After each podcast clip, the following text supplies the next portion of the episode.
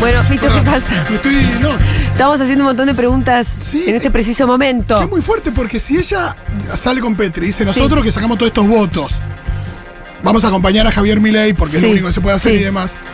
De alguna manera parecería como lo estuviera diciendo en carácter de eh, candidatos de una coalición. Como si lo dijera por.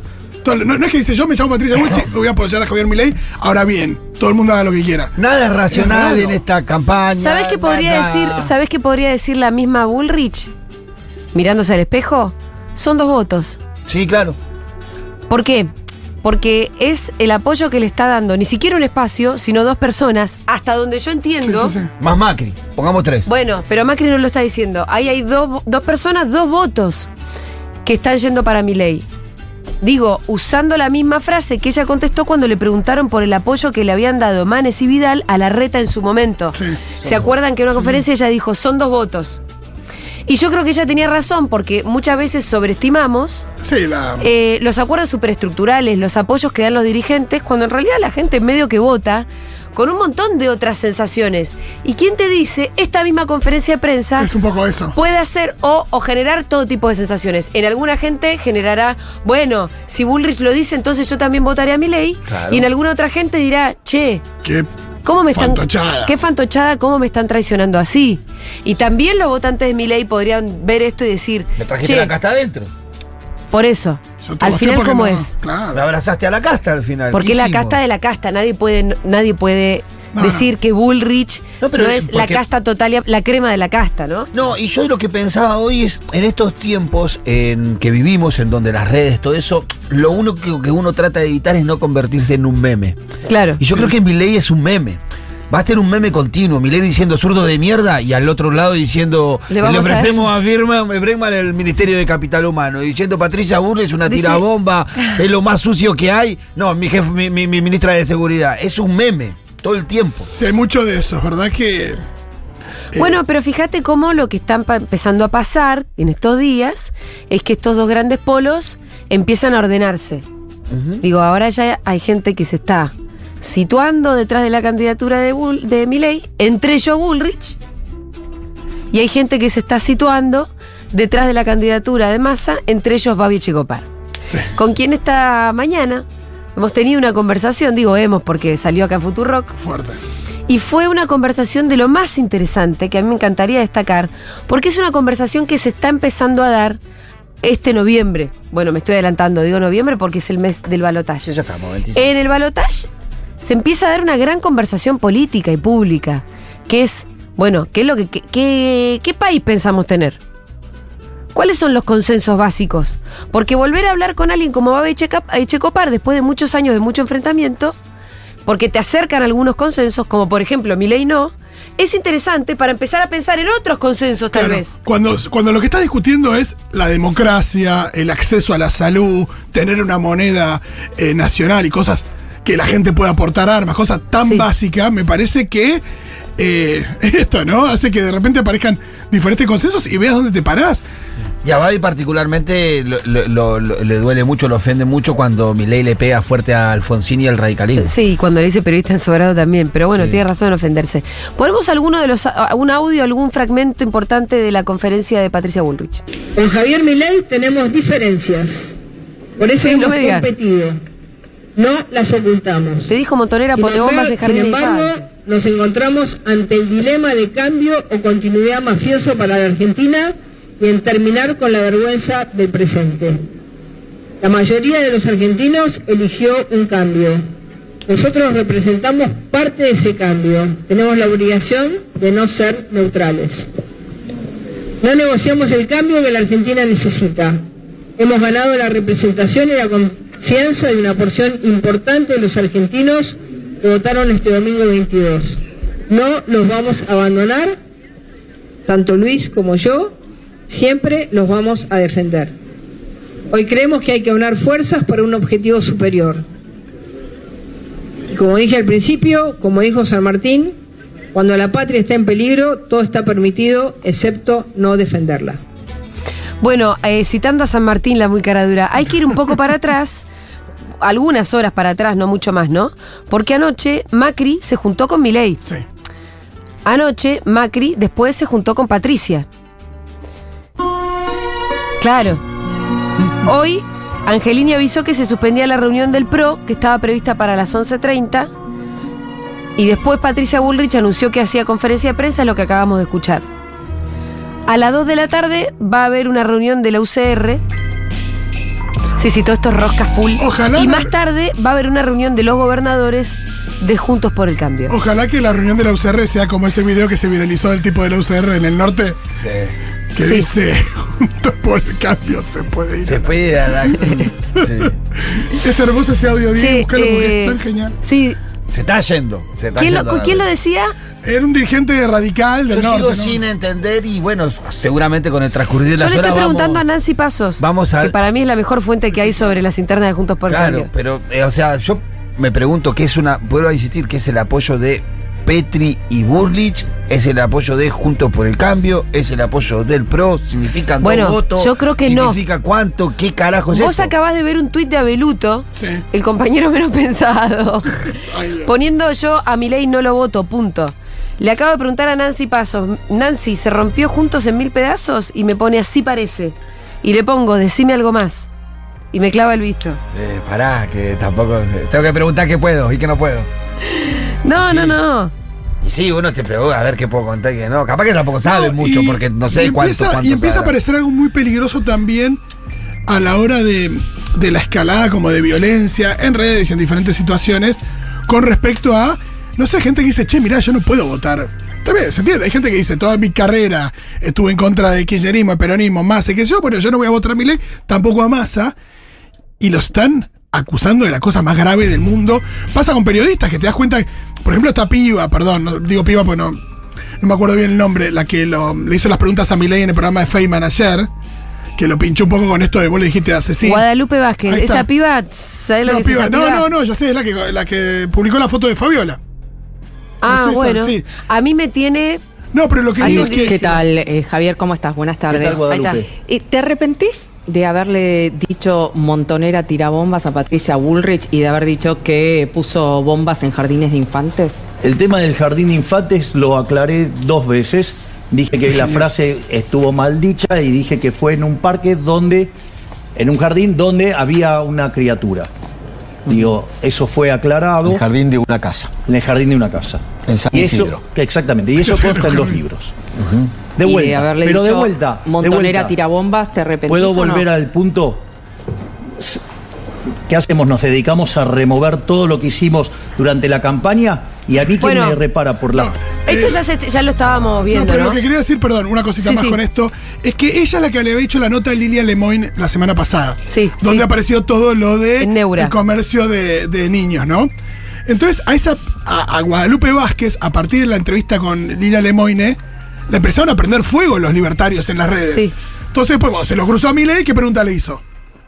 Le hizo una pregunta más picante. Digo, hay Sí. periodistas también que, que se están comiendo una. Eh, que, que después los hace reaccionar de una manera, que yo no sé, ahora Novarecio con lo que dijo, eh, qué le va a pasar la próxima vez que lo tenga Milei enfrente o que tenga Bullrich enfrente Bueno. o a quien sea, ¿no? Es un día muy especial, están pasando un montón de cosas, eh, pero nosotros vamos a hacer una breve pausa. En todo, no, no tanto, también lo vamos a comentar con él. Porque hoy es miércoles de invitados y estamos muy contentos. Alguien que casi sin quererlo fue uno de los protagonistas de la campaña, de verdad, eh, de Patricia Bullrich, que es el señor Roberto Baradel y lo vamos a aplaudir. Hola, ¿cómo estás? Gracias, Bueno, secretario general de SUTEBA, un militante, un luchador, eh, representante de los docentes de la provincia de Buenos Aires. Eh, bueno, Roby, yo decía que uno de los. eh, eso, protagonistas de la campaña de Bullrich, porque han usado tu cara en un spot en concreto, mucho. Y, y bueno, y si uno mira algunos años para atrás, yo hoy estaba repasando, ¿no? La demonización que hicieron con tu figura es una cosa de lo, de lo más insólita e injusta. Eh, lo primero que me sale preguntarte es algo obvio, pero ¿por qué pensás que con vos? Porque hay algo que dice Macri que tienen razón, que con nosotros no se puede. Sí. No se puede privatizar la educación pública, no se le puede quitar derecho a los trabajadores y a las trabajadoras, no, no se puede ir contra la soberanía nacional y contra la patria, eh, y no tienen con qué comprarnos y no tienen con qué que no hay ningún carpetazo que nos pueda parar porque no tienen. Cuando revisan las Sí, carpetas no encuentran, vacías. entonces inventan. Hay unos inventos bárbaros que una Sí, vez te sí, fuiste a. Miami y en realidad estaba yendo- estabas en Catamarca. Sí, sí, sí, sí, claro, estaba en Catamarca, no, y a Miami jamás. Bueno, No fuiste nunca que en tu vida, pero- Quieren que vaya a Miami. Fui a Estados Unidos, estuve, estuve En Naciones Unidas en. Nueva York, eh, eh, después también estuve en Canadá, hice transbordo, pero nunca en Miami, jamás en Miami, que están obsesionados con el Sí. tema de Miami. El, el ladrón cree que son todos de su misma Sí, condición. sí. Entonces... Quieren verte en Miami, cosa que no habría ningún problema, pero la verdad que era en Catamarca la foto. y aparte no me gusta para nada. Si fuera una cosa de más, no, no. Es un lugar eh, que no elegiría nunca para ir. Eh, pero bueno, ellos siguen insistiendo con eso. Sí, eh, ¿qué otras mentiras te inventaron? El cumpleaños de 15 de mi hija en una mansión, el cumpleaños de mi qui- 15 de mi hija En una fue mansión. en un bar, en un, en un restaurante de, de esa hija. Sí. Va, en realidad cuando hice el cumpleaños de 15 de mi hija, yo tengo tres hijas, tengo Sí. cuatro hijos. Eh, y ninguna, una más chiquita eh, y dos más grandes. Ninguna de ellas cumplía años Ese en día. ese momento. No, ese año concretamente. No cumplían 15. No cumplían, no cumplían 15 Ni años, perdón. cumplían 15. Claro, no cumplían 15. Entonces, y el último cumpleaños de 15 de la, del medio fue en un bar, un restaurante ahí al lado en Piedras, en sí. Suteba, que, que lo hicimos. Y bueno, nada, inventaron eso de la mansión, después inventaron el tema de autos, y después era cómico porque uno le dice, estos son los autos de Baradel, ¿qué? Los autos de Baradel son míos y los estoy vendiendo. Pone otro. Pone, pone otro. Porque se habían sacado la foto de- de una flota sacado, de- Claro, una casa que nada que ver y demás. Sí. Mira, me reconoció un, un ex ministro del macrismo, bueno, que aparte nos investigaron absolutamente Claro, todo, sí. todo, desde las cuentas del sindicato, eh, la A mía, vos la más de que mi a fami- ninguno. A vos más la- que a nadie. la- mi familia, esto no puede nada, nada. Y decía, ¿por qué no muestran dónde vive Baradel? Y porque le, me dijo él, que les contestó, porque si mostramos dónde vive Baradel le hacemos propaganda. Claro. Claro, entonces, bueno, eh, eso es- ese es el orgullo Sí. que tenemos porque no, no- ¿por qué y la razón por qué no nos pudieron parar. Y por eso ganamos las elecciones del sindicato también, yo creo, con el 80% de los votos el año pasado. Sí. Eh, Roby, ¿cómo estás viendo el día de hoy? Por ejemplo, acabamos de ver una conferencia de prensa donde Bullrich eh, acaba de expresar su, su apoyo a Milei. Todavía no sabemos en calidad de qué. Me da la sensación de que Juntos por el Cambio se acaba de romper y inclusive el PRO también. Eh, y bueno, digo, como protagonista de la campaña de Bullrich. No, de ¿Cómo ves este movimiento? Eh, es, violenta, Bullrich, miente, le miente a la sociedad. La veo, la verdad que la venía escuchando y la veo a una Bullrich en decadencia, ¿no?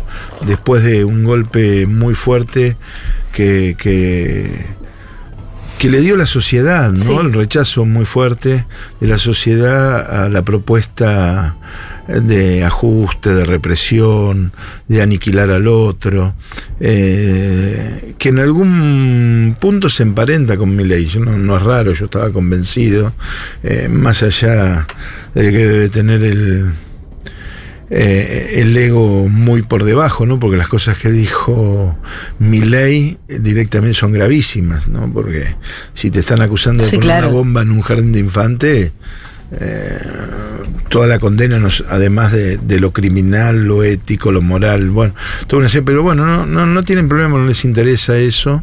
¿Cuál es, eh, ¿Cuál es el interés mayor que tiene Bullrich? De verdad me lo pregunto yo. Yo creo que el interés mayor que tiene Bullrich es eh, la Si uno mira su trayectoria, ¿no? yo la mira su propio odio, su y yo creo que la trayectoria de ella hay un denominador común que es querer llevarse a todos por delante Mm. y, y- y no es así como se construye la democracia en un país Eh, es intolerante te vuelvo a decir el tema de la difamación los ataques infundados la violencia el querer aniquilar al otro Sí. bueno, eso es muy grave, porque yo siempre le digo a mis compañeros y mis compañeras, afortunadamente la Argentina construyó anticuerpos democráticos y eso se los debemos a las madres y a las abuelas y a los organismos y a los sobrevivientes. Y aquellas organizaciones que siempre luchamos también por el tema de los derechos humanos, por supuesto a Néstor y a Cristina que pusieron en valor, en realidad llevaron adelante eh, el tema de política de derechos humanos, donde la Argentina es un ejemplo. Si no existieran estos anticuerpos democráticos, hoy lamentablemente tendríamos un baño de sangre, porque, o, o direct- más que un baño de sangre, eh, recurriría, yo no tengo ninguna duda, al tema de los asesinatos, a las desapariciones. Y no lo exagero, pasó con Cristina Fernández de Kirchner, el intento de asesinato, ¿no? Eh, y ellos, yo le- hoy venían unas alumnas de Fines que ganaron, eh, estaban en un programa de parlamentarios y demás, llegaron a la instancia nacional, y les contaba la historia de Isaura Arancibia, que fue el primer asesinado docente, maestro de Tucumán, el primer asesinado por la dictadura militar en la madrugada del 24 de marzo del del 76. ¿Qué hacía Isauro Arancibia? Acompañaba a Tilio Santillán, que lo habían asesinado ya que era eh, cuando lo asesinaron a Isauro, que era dirigente de la FOTIA, de los de los trabajadores del azúcar y sacaban a los chicos que explotaban de la zafra y los llevaban a las escuelas, entre otras cosas. Eh, por una de las cosas que asesinan a Isaura Arancibia Claro. y también a Tilio Santillán. Claro. Bueno, estos personajes harían exactamente lo mismo. Harían esa- Vos fijate que a veces se enojan cuando dicen fueron a la ESMA y dicen no tergiversan la historia por las políticas económicas. No. Hay una razón económica que es sostener los privilegios de sectores con mucha concentración de la riqueza. Y la matriz de pensamiento es la misma. El ingenio Ledesma, ustedes saben, el apagón de Ledesma. Sí. Blaquier finalmente no fue condenado, pero sí fue juzgado. Sí. Porque fue parte de la desaparición de habitantes en Ledesma. Pusieron las camionetas a disposición y demás. Bueno, eh, ahora cuando vino la pandemia, los trabajadores del ingenio le pidieron a los CEOs, a los gerentes, eh, que había muchos contagios, a ver si podían restringir la actividad o pararla. ¿Y qué le dijeron? Que se contagien los que se tengan que contagiar y que se mueran los que se tengan que morir Sí. porque no iban a parar la actividad del ingenio Ledesma. ¿Qué le dijo Macri a Alberto Fernández con la pandemia? Que se contagien los que se tengan que contagiar Sí. y que se mueran los que se tengan que morir, pero no se puede parar la actividad económica. Eso y el negacionismo, negar a los 30.000, el curro de los derechos humanos, van en línea a la misma matriz de pensamiento que la dictadura cívico-militar. Afortunadamente con anticuerpos democráticos que no pueden hacer eh, las atrocidades que hizo la dictadura Bueno, de cualquier manera estamos en un mes clave donde hay que seguir activando esos anticuerpos, Sí, ¿no? claro, claro. Sin ninguna duda. Es lo que se juega en la Sí, Argentina. Yo sí. les decía, lo más importante de las elecciones del 22 de octubre que se rechazó el negacionismo. Y tenemos que trabajar en eso, porque son las bases de, además de otras cosas centrales, el tema de educación, trabajo, el tema de salud, los derechos, el avance que ha tenido el feminismo. Yo digo más que el feminismo, la sociedad argentina impulsado por las mujeres. Eh, ese avance no se puede, no se puede retroceder el 19 de noviembre. No se puede. Eh, Robin, me interesa que hagamos un poquito un recorrido para ver cómo llegaste hasta acá. Eh, ¿Vos militaste desde cuándo? Desde muy chico en la escuela secundaria, Sí. el primer acto que concurrí en el año 81, en- en- que se hizo de Juventudes Políticas por la Paz, se hizo ahí en... en 81, Ferro. fines de la, de la dictadura. dictadura, pero se había hecho un acto por la paz que se dio y demás. Ahí en, estuvimos en Ferro. ¿Vos qué edad Después tenías? el tema ahí muy chico, 14, 15 años. Y a partir de ahí, bueno, trabajamos eh, ¿En el centro de estudiantes? el centro de estudiantes, en el Luis Piedrabuena, también ayudando al tema de la coordinación. Nos cruzó Malvinas en el medio. Malvinas había una efervescencia con, respecto a Malvinas. Todos nos sentimos, eh, chicos, jóvenes, eh, convocados al tema de la defensa de Malvinas, porque además la escuela es la que enseña eh, la soberanía permanentemente, ¿no? Y había un compañero nuestro, un amigo muy querido, que era Alfredo Leonardo Genovesi, que el papá era un dirigente histórico de lo que era el Partido Socialista Unificado, nos dijo que nunca íbamos a ganar esa guerra porque en realidad la dictadura lo estaba haciendo para tapar los crímenes. Sí. Tenía 16 años. ¿Cuándo te dijeron eso? Me dijeron, me dijo eso.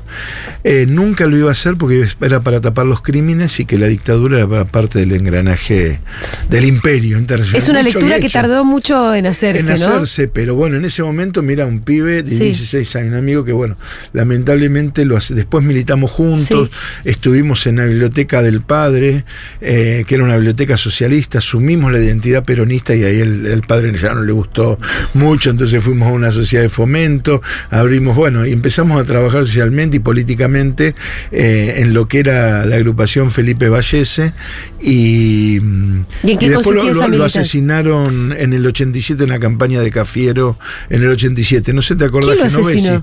Genovesi, bueno, en ese momento el tema de la campaña, eh, cuando estábamos saliendo a pegar carteles.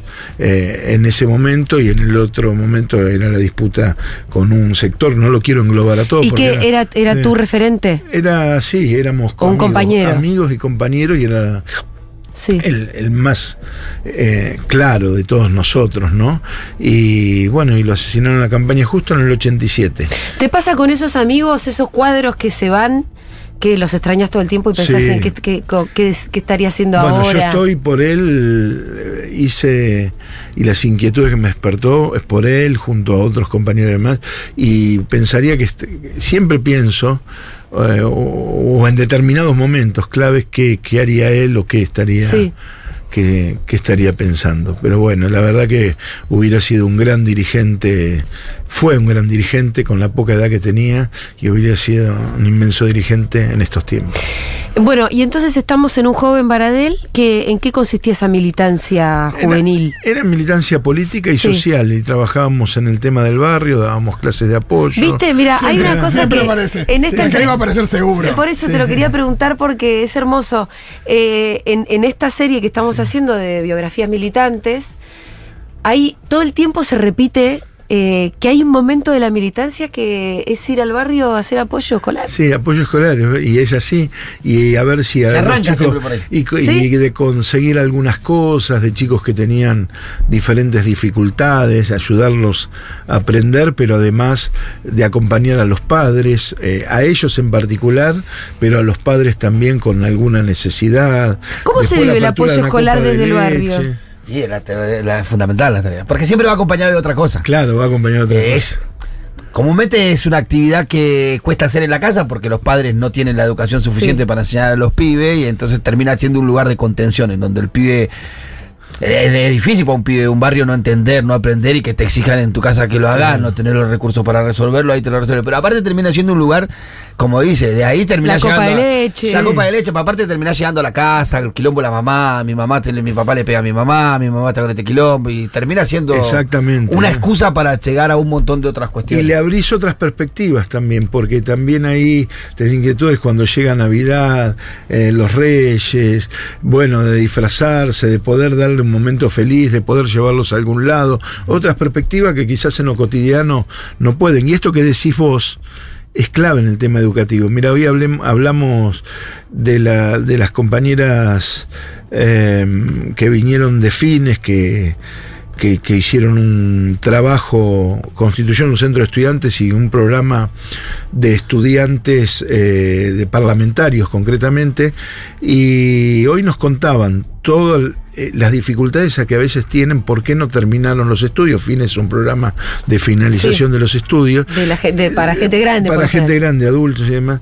Y eh, nunca se, cuando se habla de la situación educativa, que hay que poner en contexto, eh, ni es un desastre, ni estamos en el mejor de los mundos. Sí. Hay dificultades, hay que hacerse responsable y hacerse cargo y hay que cambiar cuestiones, pero es mentira que estamos en Que el- la educación en el es un peor- desastre, que es la un desastre como lo plantean. sí. Tiene déficit, Sí, eso sí. sin ninguna duda. Y hay que puntualizar, yo creo, el tema de alfabetización fuertemente. Hay que modificar la organización escolar también. Eso es clave, que los pibes tengan clase todos los días y que no haya eh, problemas de infraestructura o que eh, tengan un, si tuvo que faltar un maestro, que tengan otro maestro suplente. O sea, eso es clave, que los chicos tengan clase.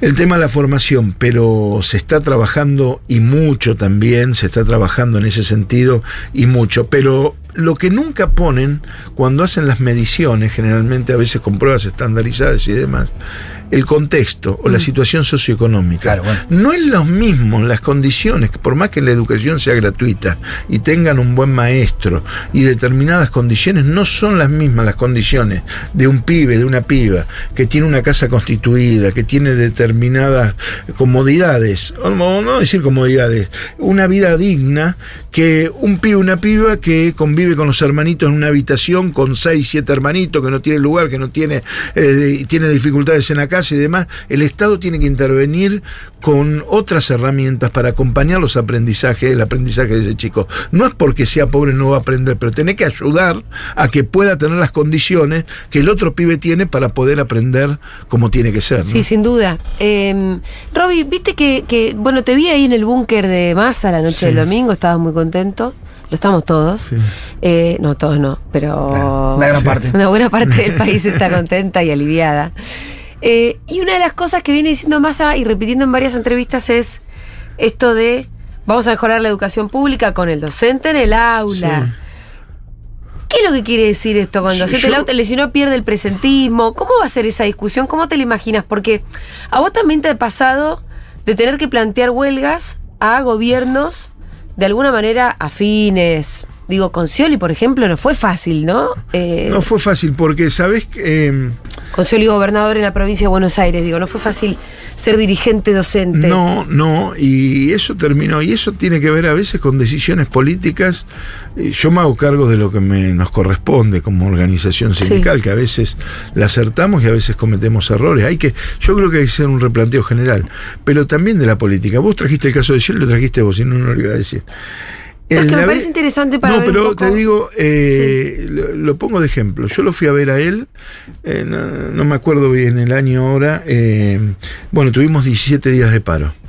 Lo fui a ver a él y a Alberto Pérez en un momento, en febrero, antes que iniciaran las clases. Y nosotros estábamos ganando 3.600 pesos. Y le, dice, y le dije, es muy bajo el tema del salario. Les digo, les vengo a hacer un planteo.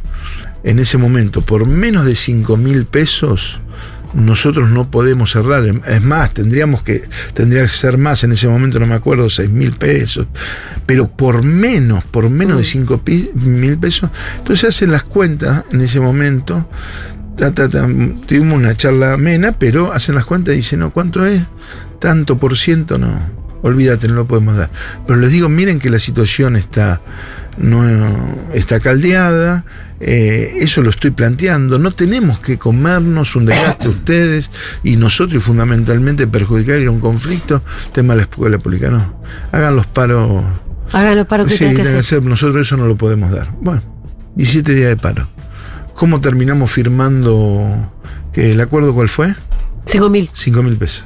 Claro, te podrías haber ahorrado el paro. ¿Había, ¿Había necesidad de poder llevar adelante eso? Y evidentemente tuviste que hacer el paro. eh, pero lo tuve que hacer porque había un reclamo y una demanda. Ahora no te queríamos hacerlo. Por- nosotros a veces parece que nosotros la primera cuestión es el tema del paro. Por supuesto que tuvimos mucho conflicto en el gobierno de Vidal. No el primer año, el primer año no, no hicimos paro. Eso no lo cuentan. ¿Por qué? Mira, el primer año te voy a decir cómo fue la paritaria. Conseguimos, discutimos la paritaria nacional con Burrich. eh, en ese momento sacamos el 40%. Eh, lo vamos a anunciar y Bullrich dice, no, me llamaron eh, por teléfono, me llamó Vidal y lo llamó Macri eh, y me tengo que ir a La Plata. Se fue a La Plata. Cuando volvió, dijo, eh, no puedo, o, solamente puedo ofrecer el 40% a nivel nacional si ustedes, Córdoba y...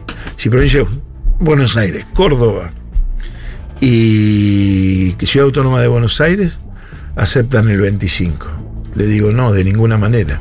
Pero lo que pasa es que dice, eh, es diferente, él me- nos explicaba, él con voluntad, hay que, hay Hay que reconocerlo, con, Sí, volu- sí. con voluntad en el tema de la discusión, pero sabía que tenía una cuestión eh, en los distritos. Le dijimos, no, eh, ministro, explíquelo usted, que anunció que nos daba el 40% y ahora no nos lo va a dar. Explíquenos usted por qué no lo quieren dar. Y así estuvimos discutiendo. Bueno, llegamos a un acuerdo de casi el 37% en provincia de Buenos Aires y dijimos no vamos a pagar finalmente. Porque, y acuérdense, si toma las crónicas de esa semana, estuvimos como 3, 4 días que ese 40% después lo escondían, no lo daban y terminamos cerrando con el tema del 40 porque el 37 pudimos cerrar en provincia de Buenos Aires. Y yo les dije que no. Ahora, hubo una discusión y nosotros acordamos, listo, y no hubo medida de fuerza. Ahora, Vidal nos recibió el primer, eh, el primer día de trabajo de Vidal, que nosotros lo, lo Sí. valoramos, lo ponderamos. ¿A quién recibió? eh, recibió? Al Frente de Unidad Docente Bonaerense. Estuvimos dos horas hablando con ella. Y asumimos un compromiso los dos. Que si en cosas que no estuviéramos de acuerdo, íbamos a seguir trabajando en las que estábamos de acuerdo. Una era la infraestructura escolar. Debut y despedida. Antes de entrar en conflicto, ¿Quién? Eh, Vidal, María Eugenia Ah. Vidal. La primera acción como gobernadora convocó a los docentes al Frente de Unidad. Y le dijimos, uno de los déficits que tiene la provincia es el tema Sí, de la sí. infraestructura. No, no te entendí otro. ¿Dijiste otro apellido después? No, no, eh, debut y. Debut Ah. y despedida. Debut y despedida. Porque No te después. entendí el término. No, debut y despedida. ¿Por qué? Entendí de booty y dije. Sí. Ah, no, debut y fuimos, ¿sabés que nos cerraban la puerta de rejas en la cara? Sí. Pero no, para presentar una nota no movilizado, íbamos los secretarios generales a presentar una nota, un pedido de entrevista, nos cerraban la puerta de rejas en la, cara, no, en la cara, no podíamos entrar a la mesa de entrada. Un año estuvimos reclamándole el tema de infraestructura, hasta sea- que explotó la escuela 49 de Moreno Uf. con la muerte de Sandri Rubén. Sí. Que déjame esto solo, te Sí, digo. sí. Eh, se hizo el juicio, se condenó al gasista, al interventor, a dos consejeros escolares, pero además la justicia abre una investigación para determinar la responsabilidad de María Eugenia Vidal y de Sánchez Cine, que fue el director general de Cultura y Educación en ese momento. Para vos existe una responsabilidad. Para mí existe una responsabilidad porque no nos escucharon. Porque nosotros Mm. Porque vos habías hablado del tema hablando, ese- el tema de infraestructura y le llevamos carpetas. Y la escuela de Moreno tenía denuncias muy Sí, concretas. y se había movilizado el Consejo Escolar y tenía denuncias Por esa concretas. escuela. Por esa escuela. Nosotros llevamos una carpeta que decía problemas de agua, no de gas, a nivel provincial. Pero la escuela, en el reglamento, había hecho el reclamo del Consejo Escolar por el tema de problemas de gas. Y no, no, no le llevaban. ¿Cómo, la- Roby, cómo, cómo ves eh, desde Suteba, bueno, desde, desde todo esta, este lugar que a vos te toca, como dirigente de, de gremial y de docentes, la diferencia entre un gobierno y otro? Nos lo estás contando como con algunos capítulos, ¿no? Pero, por ejemplo, ¿cómo fue eh, en general el gobierno de Vidal? ¿Y cómo lo contrastás, por ejemplo, con el gobierno de Kisilov? Eh, ¿Cómo lo Bueno, es el- Como docente. Son el día y la noche. El día y la noche. Pero yo, cuando nos dicen no, pero no lo hicieron. Ahora nos acusaban del tema del conflicto y demás. Pero hace unos meses antes de campaña decía que nosotros no le hacíamos paro a Kisilov porque teníamos una afinidad Sí. con Kisilov. En realidad, si María Eugenia Vidal hubiera hecho lo que hizo Axel Kisilov. Tendría la afinidad con- No le tendríamos- tendría la misma afinidad. Y si Kisilov hubiera hecho lo que hizo María Eugenia No Vidal, tendríamos afinidad. esta- tendríamos, no tendríamos afinidad, ¿Qué hizo? conflicto. qué- y en concreto, ahí, ¿qué, hizo ¿Qué? Axel como gobernador? Que Axel- para la educación. Mirá, con Axel nos reunimos, nos Sí. recibió. Hay que reclamarle que en lugar de recibirnos el primer día, nos recibió 10 días después. Bueno. Ah. Pero ¿sabes qué hizo? En 20 días puso un programa eh, que se llamaba, que se llama Escuelas a la obra. Más de 6.500 obras de refacciones en toda la provincia. La construcción de más de 200 escuelas. Volvió a entregar las netbooks, volvieron a entregar libros, también con el tema del Ministerio Nacional. En lugar de considerar a los docentes como parte del problema, valora el trabajo, reconoce eh, la actividad concretamente en paritarias presentamos una nota, a los tres días tenemos la respuesta de sentarnos a discutir la actualización más con el tema de inflación y demás. No persigue eh, al tema de los docentes. Vidal cerró escuelas de rurales, intentó cerrar escuelas de islas, que hicimos una movida muy grande con los padres y demás. Vos fíjate lo de escuelas de islas, cómo se manejan ellos, con un Excel, ¿no? Decían, habían agarrado un mapa en La Plata, la isla y entonces las cuatro puntas. Entonces decía, acá hay una escuela. En es, pero acá hay otra, acá hay otra y acá otra. Si nosotros traemos esta escuela, esta escuela y esta escuela, jardín y primaria y concentramos acá, nos estamos ahorrando un montón de Ahora, lo que no vieron que para que esta escuela, el chico de esta escuela, llegue a esta escuela, estaba más tiempo arriba de la lancha que en la misma escuela. Entonces, y aparte las escuelas rurales y las escuelas de islas, no solamente cumplen un fin educativo, un fin social. Ahí hacen las reuniones sociales porque están un poco aislados, eh, hasta los cumpleaños, hasta eh, las campañas de salud. Pero toda no una son serie de rentables. No son rentables, exactamente. Esto que planteaba... Los vouchers ahí no funcionarían Ahí tampoco, eh, claro, no funcionaría. ¿Quién va a querer poner una Y- escuela ahí, no? Sí. Claro, ahí lo que di. Si no funcionan los vouchers, y bueno, porque esa escuela no tiene que funcionar. Dijo, dos o tres chicos, no, y esa escuela se cierra. Es así, no son rentables. Tienen esa concepción. Bueno, Vidal lo dijo. ¿Para qué vamos a crear universidades? Es justo, esto dijo, es justo que el Estado eh, construya universidades para los pobres que nunca van a ir a la universidad. Eso dijo. Bueno, además de la ignorancia que mostraba o la concepción, en más del 80% en muchas unidades de, eh, universidades del conurbano, el 80% son primera generación eh, de universitarios, de Y ninguna está vacía, mentira. Y ninguna está vacía, están llenas. ¿Cuándo empezaste a militar en docentes? ¿Cómo, qué- qué- cómo te llegó eso? Porque vos estudiaste Derecho, sos abogado. Soy abogado, después hice la formación, eh, como también por cuestiones solidarias, porque se prendió fuego una escuela Sí. en Lomas de Zamora, en Villa Urbana. ¿En qué año fue esto? Eh, en el año 87, creo, eh, entre 87 y 88, se prendió fuego una escuela, fuimos, había una compañera nuestra que militaba con nosotros, que nos llamó, eh, fuimos a darle una mano, un festival para reconstruir la escuela, eh, diferentes festivales y demás, y como la escuela se estaba organizando, el normal de Villa Urbana, se estaba organizando y empecé a trabajar como preceptor después, Sí. a los meses en el tema de la escuela, eh, directamente trabajé como preceptor. Y después cuando empecé a trabajar... eh, O sea, empezaste porque te, ca- te cayó una escuela de- incendiada. Sí, exactamente. Y por, por Dijiste, un yo me quedo acá. eh, sí, pues se ¿Era dio, se dio esa piola o un preceptor ahí? Yo tenía uno que era bastante duro. Sí, ¿qué tan ortiva no, como ortiva de preceptor era varadera. Me- los chicos me eligieron para ir a Bariloche el quinto. Oh, Ah, entonces eh, te eh, premiaron. Qué Yo no sé, capaz que algunas cosas no tenían buenas, No, otras no, buenas, pero había, hay buena relación, tengo el orgullo de encontrarme Losi con mucho afecto muchas veces. eh, Los en pibes de esa época. las pibas los pibes y las pibas de esa época. Eh, y que muchos siguieron estudiando y otros fueron maestras, algunas fueron maestras, maestros, bueno, diferentes cosas. Y bueno, y ahí empecé. Y después cuando fue el tema del sindicato, eh, que me convocaron también en participar de asambleas, el Lanús y demás, dije, bueno, yo si voy a, a- a trabajar, a seguir trabajando Sí. en el tema de la docencia militar, tengo que ser docente y entonces hice la formación docente en el Instituto Superior eh, de Formación Docente de Bransen. O sea que tu camino fue 49. vía preceptor por militante Sí. de una escuela recién incendiada. Claro, sí. De ahí dijiste, tengo que. eh, Vos eras abogado. Sí. Tengo que ser docente. Ahí me- ahí me- no, ahí empezaste eh, a en el militar en el gremio y entonces te fuiste a, a Claro. formarte como docente. Claro, exactamente.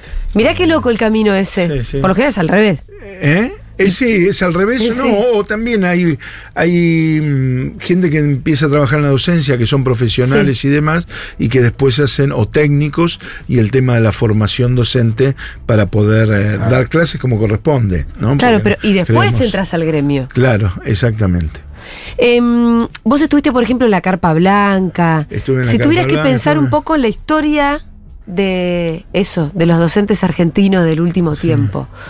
¿Cuál fue el momento más, más tremendo de todos? Y Fuente Alba también estuvo. ¿no? Sí, Fuente, lo de Fuente Alba fue tremendo, porque Sí. todavía hay secuelas con lo de Fuente Alba. ¿Ah, lo sí? mismo que lo de Sandra Robey, sí, porque fue muy fuerte que asesinaran a un docente.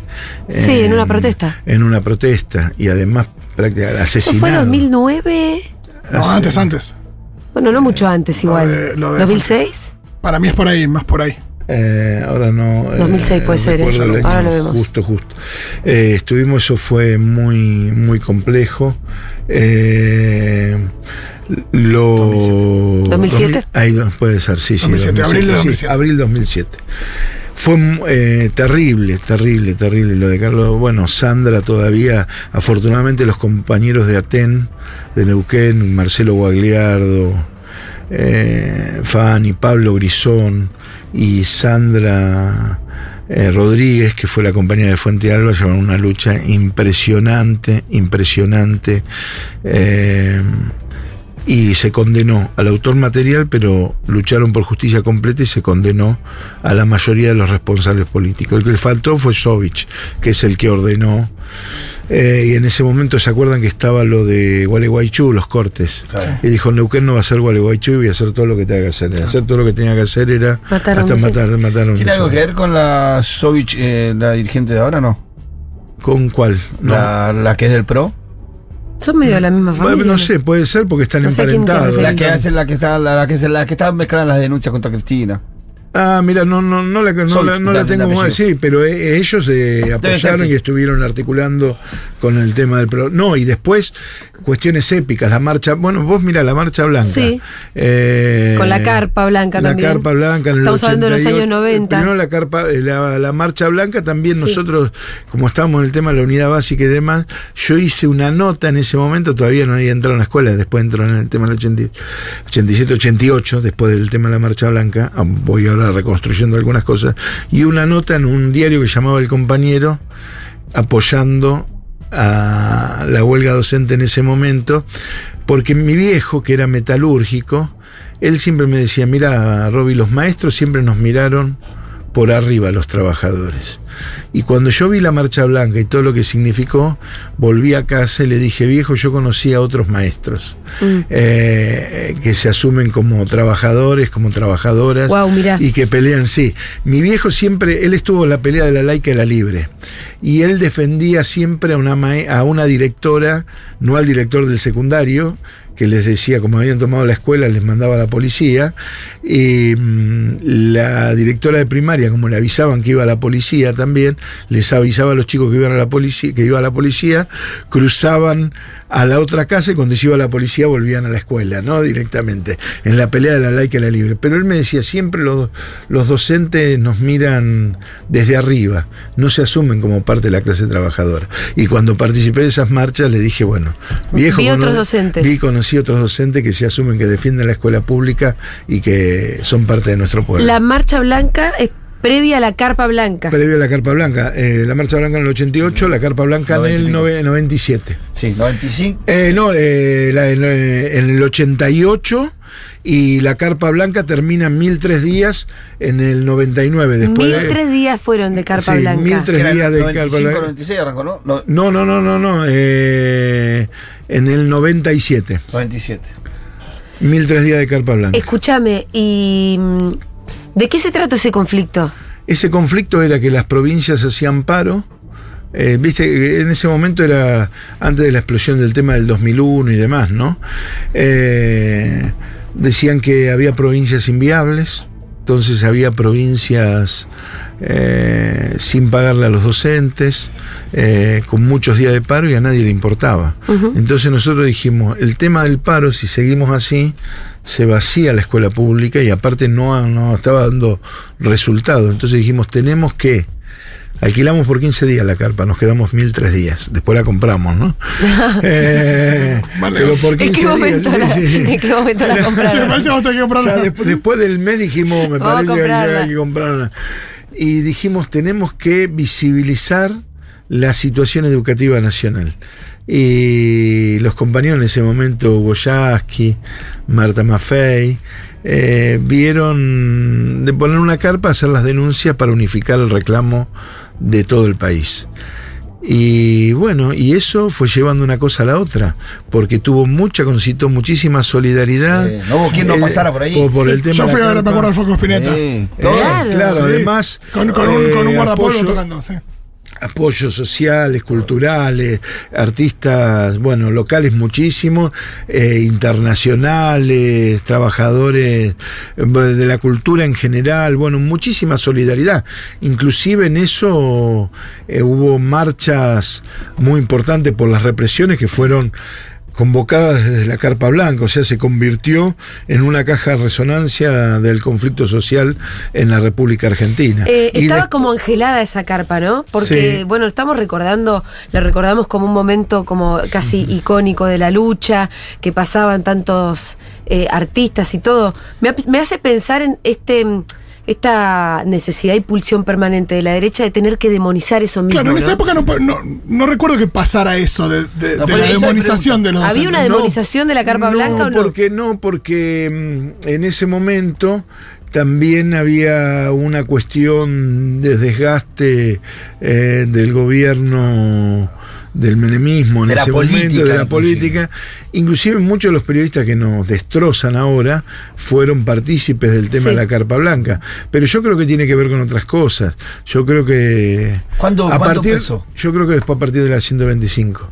Ahí. Y ahí hubo una diferenciación. En realidad, Ahí los se grupos empezó a abrir económicos. la famosa eh, los grupos económicos siempre quisieron. Bueno, Alfonsín, que le dijeron concretamente las cosas que tenía que hacer y él no, no, aceptó el golpe económico que le generaron.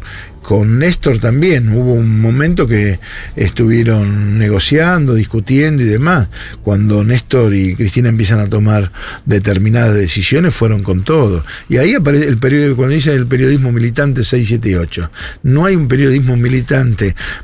Militante es verdad ponerlos en una, en una situación de decoro.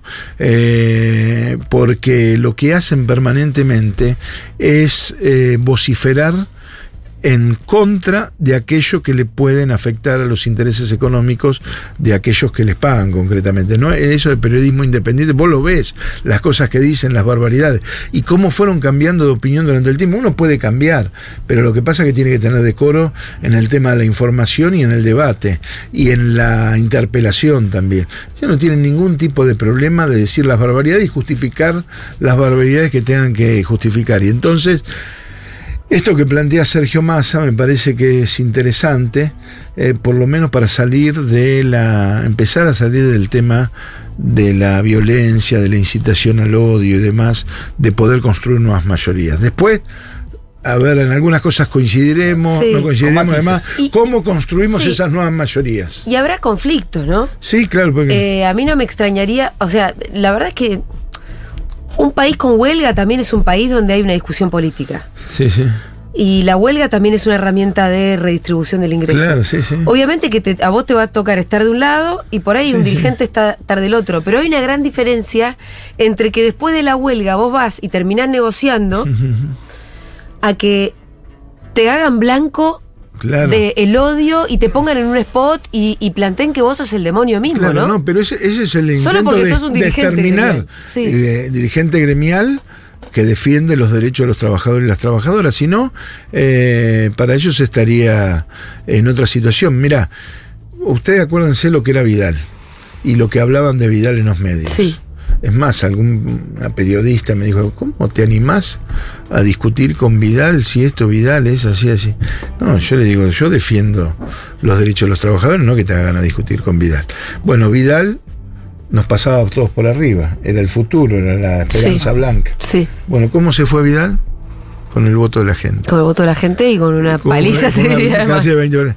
¿Cómo ahora se fue? Me pusieron el spot y todo eso Sí. todas esas cuestiones. ¿Cómo se va Bullrich con el voto de la gente? Sí. Ahora querí- queriéndose colgar un poco de mi, de mi ley, a ver si puede recibir algo. Absolutamente decadente hoy lo de la Muy conferencia de decadente. sí. Acá me mandan un tuit de. Esto es, eh, es así, ¿eh? Minuto a minuto. Igual yo estoy prestando un poco de atención Y, y no están pasando cosas demasiado nuevas. eh, pero Amalia Granata acaba de tuitear. Sí, sí. Atención. La estuve escuchando hoy a la mañana. La patria está en peligro con panqueque como ustedes. Qué triste todo. Macri te cerró un ministerio y te vendiste. Al final, hoy tu nuevo jefe Milei tenía razón. Son, fueron y serán juntos por el cargo. Bueno, esto me, me parece como bastante sintomático de lo que puede llegar a estar sintiendo parte de todo gente, ese universo. ¿no? Pero el mira, yo siempre dije, y le dije siempre a los compañeros, ¿no? La coherencia es un valor. el- eh, claro, el radicalismo. Explícame por qué hacía seguidismo. Eh, habría que preguntar al tema del PRO. Con, que tiene ideas totalmente diferentes. Yo hablo con intendentes radicales, con dirigentes radicales. Siempre estuvieron a favor de la educación pública. No estuvieron de acuerdo con las concepciones del tema del PRO con respecto a la educación pública. Bueno, una alianza general los hizo hacer seguidismo de la- las opiniones contrarias a lo que expresa el partido. Bueno, yo creo que ahora el tema del radicalismo, que siempre expresó o, o intentó expresar valores democráticos, algunos de ellos no fueron democráticos, pero en general intentó expresar valores democráticos, eh, ¿qué van a dar en apoyo a mi ley? Bueno, yo creo que hay una contradicción muy grande. Creo que ya muchos, yo lo escuché a Federico Storani eh, y he leído comunicados y demás, muchos no van a acompañar eso porque ponen en No. riesgo la democracia. Es así, tampoco. No, pero ponen en riesgo la democracia. El negacionismo es terrible para la República Argentina y avalar la política de exterminio del otro eso termina en un gobierno dictatorial o autoritario y dictatorial que inclusive no va a tener límites para hacer lo que ellos creen que tienen que hacer. Y eso es malo, porque la democracia, los límites democráticos son para todo, precisamente para poder tener una convivencia democrática. Nos puede ir mejor o peor, pero en el marco de la convivencia democrática y de la defensa de las instituciones. Eh, bueno, Roby, se- seguimos también tratando de recor- hacer, vamos, venimos, ¿no? entre, entre las noticias de último momento y la vida de un verdadero militante y luchador como Roberto Baradel. Eh, Negri dice, la coalición está muy dañada. No me digas, Negri. No nos dimos cuenta. de- en mil pedazos, papi. Me Eh, encanta que todavía no le llegó el mail. O sea, Claro. ¿Cuál es? No se animan a decir está todo roto, ¿viste? Está dañado. no, está muy dañada, igual es una gran confesión. Es como mi amiga Julia mirando su autito y dice, no, está un poquito raspada, está chocado por que todo mi, lado". mi autito está chocado, bueno. Eh, ¿Cuál es la historia como más militante o el sacrificio que hayas hecho que a vos te parezca eso, la anécdota más militante de todas? No sé, hiciste huelga de hambre durante cinco días. No, en la Eh, carpa estuvimos, estuvimos casi un mes. Estuvimos por Pero- la carpa hacía No, por la carpa era huelga de hambre. Era, sí, era, eh, tomábamos líquido nada más. Claro. Tomábamos líquidos nada más eh, y estuvimos algunos 25 Se iban días, turnando, ¿no? 28, 30. Sí, fueron muchos grupos, ahora no lo recuerdo tanto, pero nos íbamos, Sí, yo me acuerdo. nos íbamos turnando. Eh, no, bueno, muchas actividades en el tema de la militancia, eso tengo el orgullo de haber sido parte. La otra importante fue la escuela itinerante, la carpa, como te decía, la huelga eh, del 88, la, la marcha blanca, la, la carpa blanca y la escuela itinerante también en época del macrismo que pusimos en el Congreso de la Nación, que pudimos también resistir, y en el año 2000-2001 un campamento educativo que pusimos en La Plata, que también fue muy importante. La militancia también es performática, ¿no? Como siempre hay momentos donde hay que inventar alguna cosa nueva. No, sí, hay que inventar porque La si no- carpa, la escuela itinerante. Sí, y hay que buscar cosas, ¿no? Porque, y a- aparte que hay que establecer una conexión con lo que fue y lo que, lo que es y lo que tiene que ser. Porque hay muchos jóvenes que no conocen la historia. Muchos creen que las cosas que tenemos eh, ya están dadas, Sí. que es una cosa normal y habitual y que no te las van a sacar. Y hay que decirle que muchas de las cosas que tenemos y la conquista, las conquistas, fueron por compañeros y compañeras que lucharon antes y hasta pusieron, en- no en riesgo, les quitaron la vida para tener las conquistas que hoy tenemos. Sí. Y que eso hay que ser capaz de defenderlo. Y defenderlo con dos cuestiones. Con responsabilidad también, haciendo ejercicio de los derechos y no bastardeando el tema de los derechos, por un lado, y además ser capaces de tomar la conciencia necesaria para poder defenderlo. Ahora, eh, vos tenés en común, el otro día me acordaba de vino Beto Pianelli, le hicimos Ah, una sí. entrevista, de lo difícil que es a, a veces lograr la empatía de la gente común cuando les toca hacer eh, un gremio como el docente o como los de subte, ¿no? Sí.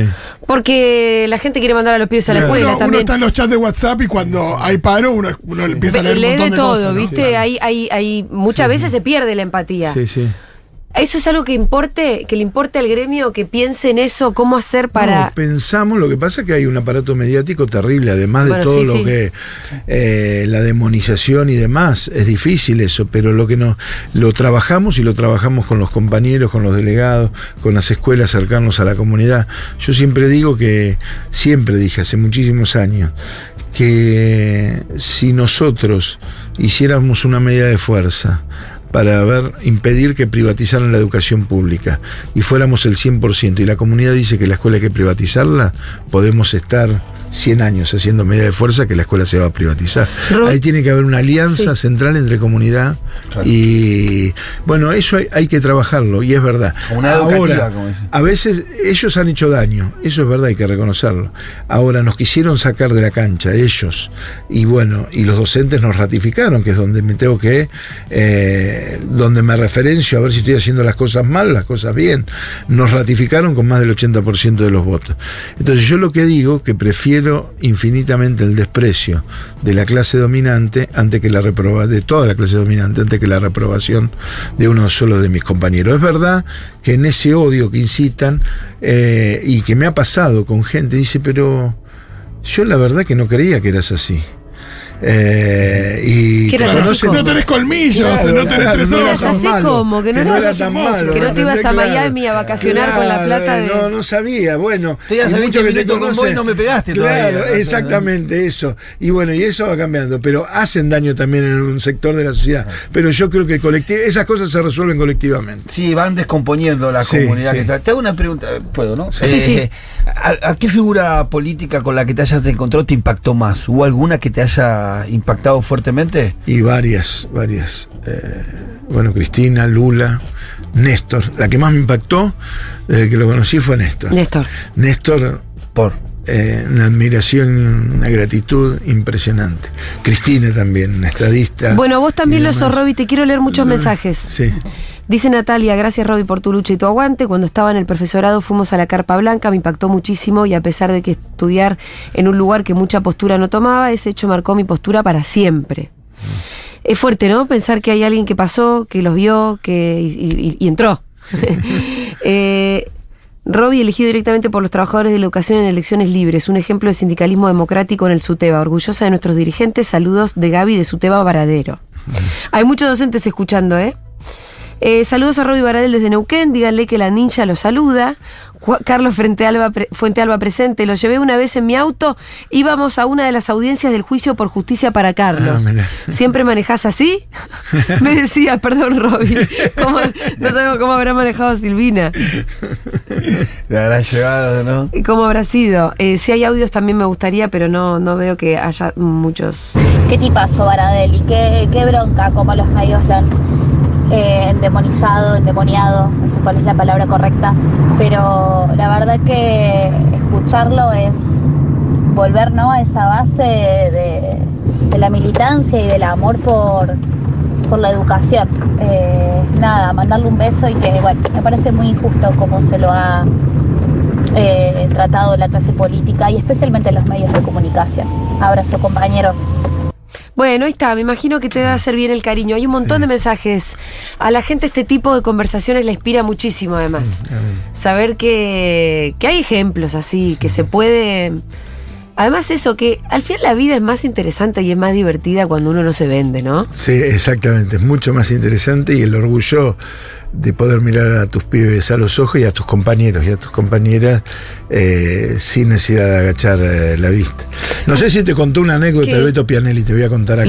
La- voy a ¿cuál, cometer cuál? una infidencia. Dale, dale, dale, encanta, Nosotros decimos del el Beto Pianelli. eh, ¿Tienen un grupo de WhatsApp? Sí, Sí, me encantaría. Eh, decimos que es el. Nos reímos y eh, compartimos así en términos de Sí. complicidad en nuestros trosco amigos Sí. y nosotros los burócratas amigos de él. Sí, Bueno, claro. Y entonces, bueno, decimos el tema del peronismo. El otro día estuvimos el 17 de octubre Sí. y le digo, ¿y Beto vas a cantar la marcha? ¿Qué sé yo? Dice, hoy tengan suerte, quizás tengan suerte hoy que ningún peronista los traicione el 17 de octubre. Dice, bueno, y esas cosas que nos llamamos. Pero dice, cuando él estuvo enfermo, Sí. que estuvo, le hicieron un trasplante muy Claro, ¿y complicado. qué nos contó del trasplante que, que se dio el mismo día que, que pasaba algo Algo clave? pasaba. El día que Cristina dijo lo de la tendinitis. Ah, eso, él estaba Ah, internado. Mirá, mirá, bueno. Sí, eso también, ahí tuvo que salir a remar. Sí. Bueno, y él le dice, va el médico y le dice, mirá, es un tema complejo, creo que yo no te puedo asegurar, tenés, no sé, 15, 20% de posibilidades de que, que esté bien, o un- una cosa así, un porcentaje chico. Pero bueno, vamos a hacer todo lo posible. Y él se puso con, gracias doctor por la Sí. buena noticia y demás. Y el tipo lo miraba, dice. Bueno, ¿Escuchaste no te di el 70, eh, Sí. fue el 20, por no sé. bueno. Sí, pero ¿sabe qué pasa? Doctor, yo soy troquista, así que el 20 para mí es un Roby Baradel, la bestia negra eh, para, para, para el macrismo, ha pasado por Seguro La Habana, un gran luchador para nosotros. Gracias, Roby. No, gracias a ustedes, un placer, ¿eh? y gracias por lo que hacen todos los días. Sí, acá estamos y acá estaremos. Vamos a escuchar un poquito de Durán Durán.